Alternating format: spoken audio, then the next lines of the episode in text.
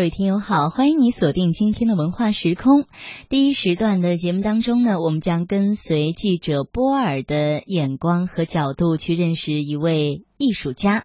他就是中国音乐家协会手风琴学会的副秘书长丁鹏。同时呢，我们还会认识一位远道自。阿根廷来到中国的一位手风琴家，他是阿根廷班多纽手风琴演奏家保罗·弗雷纳。我们一起走进今天的特殊人物的专访时间。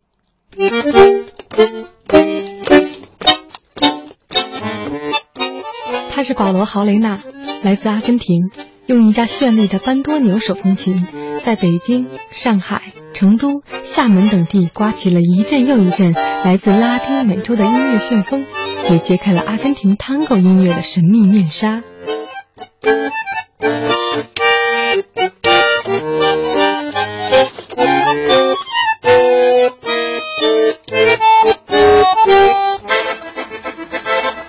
他是丁鹏，来自中国，也有一架同样令人着迷的手风琴，它的琴声质朴热烈。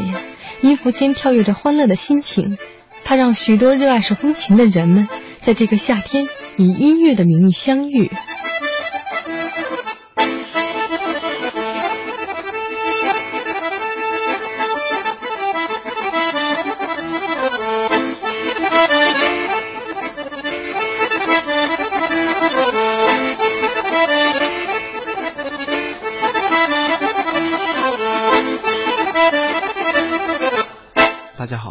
是中国音乐家协会手风琴学会的副秘书长，然后呢，我自己也是专业是学习手风琴的，之前呢是在国外留学，二零零八年的时候我回到了中国，然后现在也是在从事手风琴的教学推广和这种普及的活动。你好，I am Pablo Jaurena，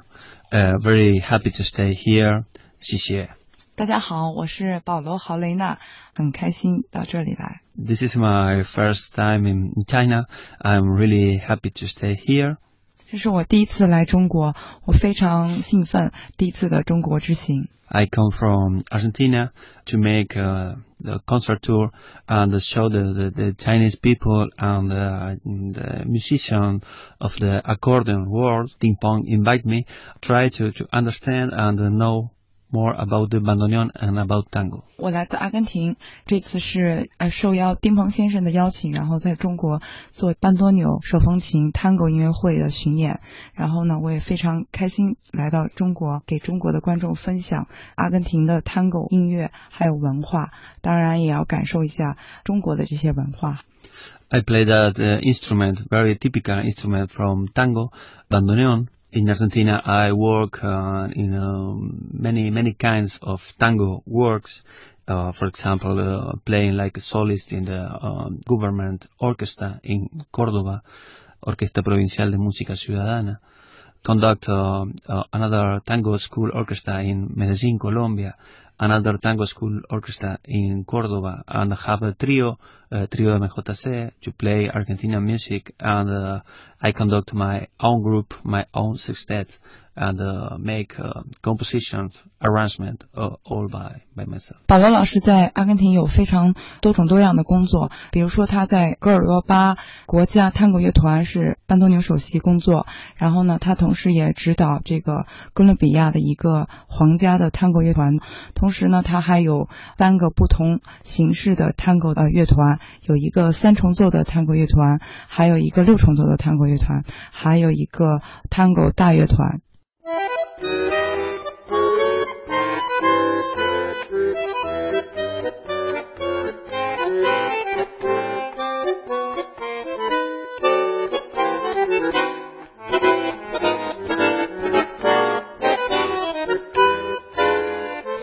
为什么今天我们会把我们这位很好的阿根廷的朋友请过来？因为今年也是中国音协手风琴学会整个的今年的一个交流年的一个系列活动。那么阿根廷的这位演奏家呢，也是我们这一次非常荣幸能请过来，因为很多的活动，包括这次巡演的音乐会等等，都是以他为中心在进行这一系列的开展。今年整体的这个交流年的活动呢，我们是会策划五十到六十场的手风琴的音乐会。那么这个音乐会里面呢，我们会请到世界各地的非常著名的手风琴的演奏家，让他们来到中国，在音乐学院和高校里面进行这种专场的演出。那么除此之外呢，今年啊，我们还会有一系列的手风琴的大师班以及手风琴的研讨会，会在各地都会举办，也就是围绕手风琴的这种教学和发展去做一系列推广的工作。嗯，对，尤其是进入高校去做了很多。的交流活动和演出，那其实看到很多的年轻的，像大陆这边有很多的这个学手风琴的孩子们，你们在借鉴自己的经验，是一种什么样的感受呢？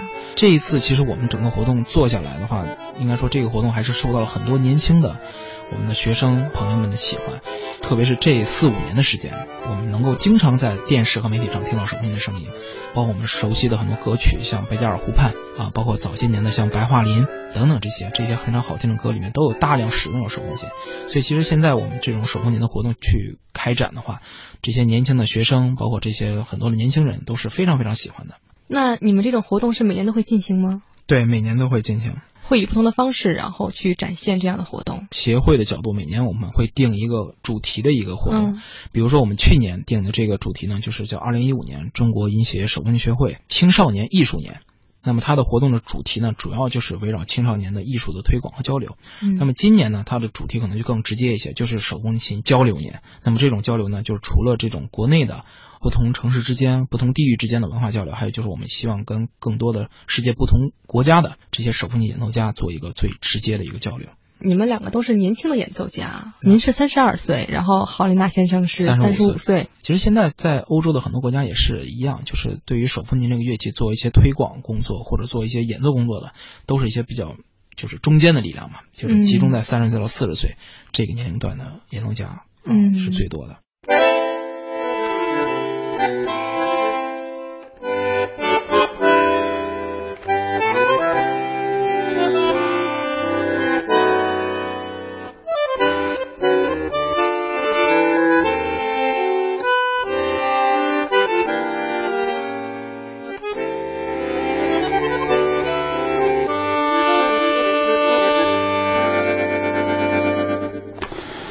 其实手风琴这个乐器在中国的它的这种发展是有自己非常独特的一个特性的，可能和小提琴、和钢琴等等和其他的很多乐器都不太一样，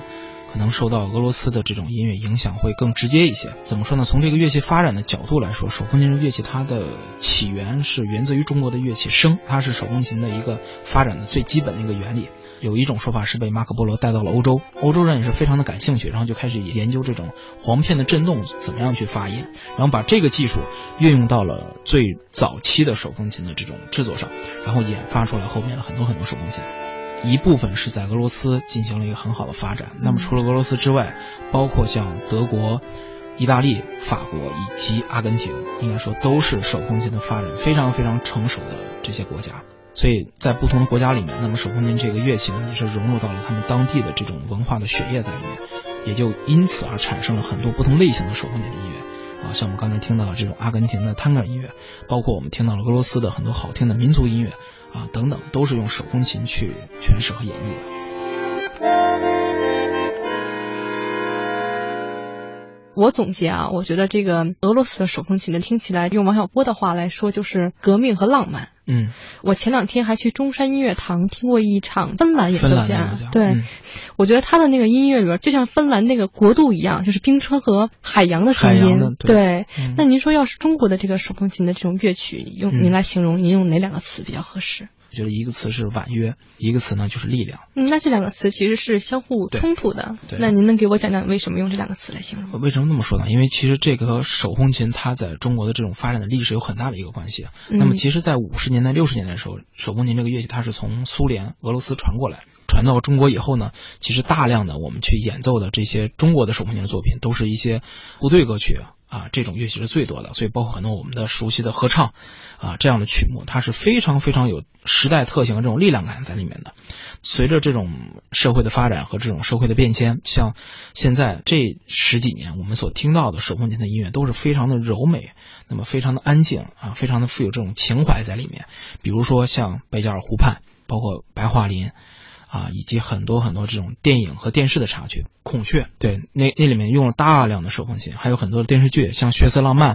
这里面也是用到了很多手风琴的这种。我连在《寻龙诀》里都看到了手风琴。对啊，《寻龙诀》Angelababy 她也在拉嘛。对，其实那个那个镜头其实是很有这种代表性的嘛。他们在草原上，坐在车里面啊，然后去演奏手风琴。其实有这样一种环境的时候，你会感觉到那个乐器就是一个生活的一部分。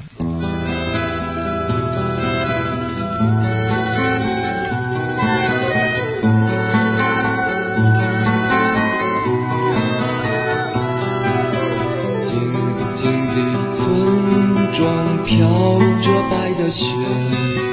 阴霾的天空下各自飞翔。白桦树刻着那两个名字，他们发誓相爱用尽这一生。那我也想问问阿根廷的这位保罗豪雷纳先生，也来讲一讲，用两个词来形容一下阿根廷手风琴的风格。One word I'm sure is deep. 深沉的。Another word maybe I don't like totally, but is uh, is similar, is uh, serious, but at at the same time is very fresh and powerful. 嗯，你说它第二个词呢，就是很严肃的。实际上这个词可能不能完全就是贴近内心的这种形容，因为毕竟呃，保罗老师他的母语是西班牙语哈，所以他的英语的词汇量可能也有限，所以说他就是觉得呃是一个严肃的词语。但是呢，实际上这个词语带给 Tango 音乐或者带给阿根廷文化的这种感觉，应该是很有力量的，同时呢，非常新鲜的一种感觉。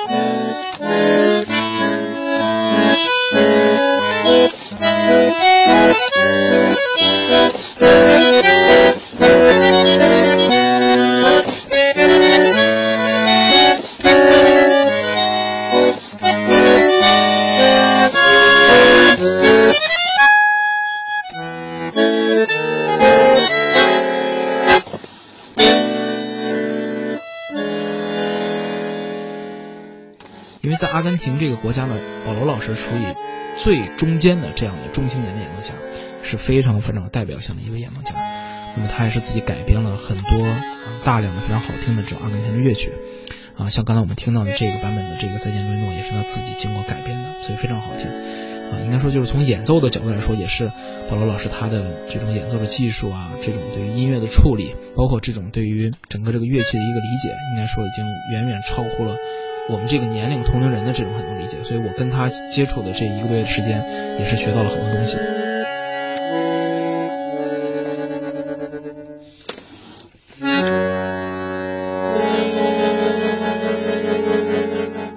其实这一次把保罗老师从阿根廷请过来，我们在差不多一个月的时间十场音乐会，基本上他是每三天会去一个地方，所到之处，大家的这种热情也是远远超乎了我们的这种想象。真正说能够这样近距离的去欣赏到原汁原味的阿根廷过来的这种声音的机会是非常少的，所以其实这一次整个活动办下来，我们也是非常有感触。这也是为什么，就是从零八年开始，就是整个的中国音协手风琴学会，就是我们的整个一个工作的重心也在做一些转化。因为早些年的时候，可能手风琴更多的就是立足于国内的很多的爱好者呀，包括很多的学生，就是我们会去更多的介绍一些相对传统的这种手风琴的音乐，包括这种乐器的发展。因此，我们请了很多来自俄罗斯的或者来自欧洲的这些国家，他们就是仅仅就是手风琴和巴扬这种乐器。但是我们也是感受到这两三年的时间，很多的年轻人。更多的会去关注拉丁美洲的音乐，包括南美洲的音乐。那么探戈音乐、阿根廷的音乐的话，是这里面最有代表性的一个乐器。这也是从学会的工作角度来说的话，我们要顺应这样的一种大家的对于音乐、对于手风琴的一种理解上的一种变化，所以所配套做一些一系列的推广的活动。嗯，那大陆现在有人在学这个班多牛手风琴吗？嗯，有，但是不是特别多。啊，不是特别多。现在的孩子们学的一般是不是普遍还是八扬和普通？对，普通来说的话，现在还是八扬和手风琴。就是从他们演奏的音乐的种类，有百分之三十都是阿根廷的这种音乐，所以就能感受到这种。阿根廷的探戈音乐对中国的这些年轻的这些朋友们的影响是非常深远的。两岸的这个喜爱音乐，然后喜爱手风琴的朋友们一定要多多尝试。我觉得这个班多尼手风琴也应该被大家广泛的去热爱、去学习起来。对，我觉得这也是丰富了我们自己的这个音乐的一个门类。我觉得，对，就是在来录这个节目之前，我我在北京大学我们有个音乐会，北京大学手风乐团音乐会，然后就有两位从台湾专程赶过来的手风琴朋友。专程过来看，其实应该说这几年，呃，无论是我们在大陆这边还是在台湾，都有很多的手风琴的年轻人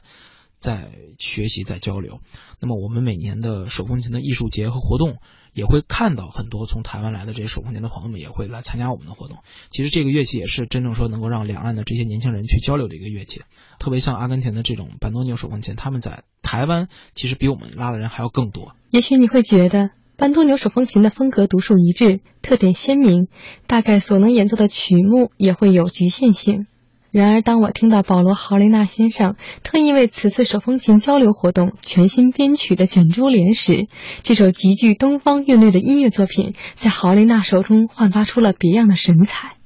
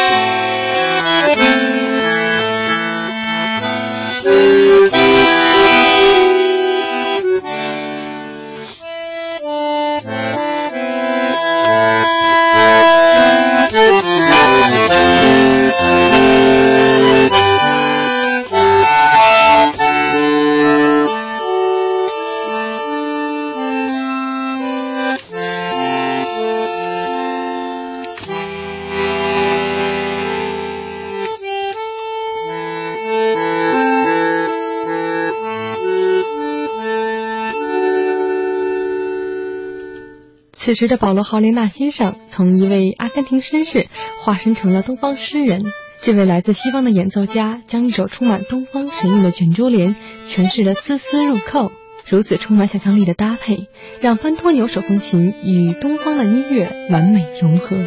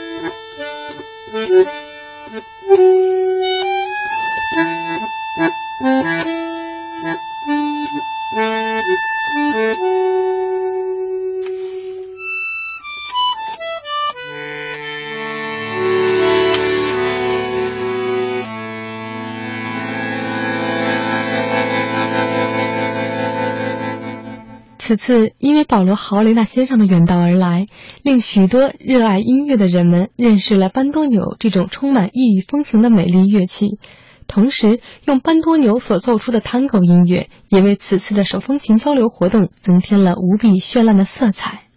提到中国音乐家协会手风琴学会未来的计划，丁鹏先生也结合此次活动谈了自己的想法。保罗老师来中国。啊，就是整个这十场音乐会我们办下来以后，其实也是很有感触。我也是能够比较近距离的第一次感受到，就是大家喜欢什么样类型的手风琴的音乐。那么或许呢，就是保罗老师他演奏的这种阿根廷的音乐，给我们打开了一个窗户，提供了一种新的一种思维的角度。或许就说，除了在传统的俄罗斯音乐，包括像一些欧洲的音乐之外的话，我们可以引进更多的这种多元化的、多元素的这种演奏家和这种手风琴类型的音乐到中国来。所以我们也是计划着明年的跟保罗老师的这种继续的这种啊音乐会的合作，以及包括我们现在在着手联系的一些法国的手风琴演奏家。那么明年的话，还会有一系列的很多精彩的活动在介绍给大家。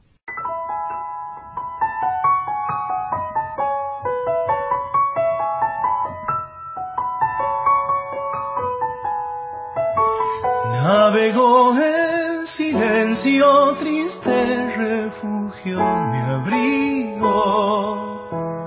Hoy estalló su olvido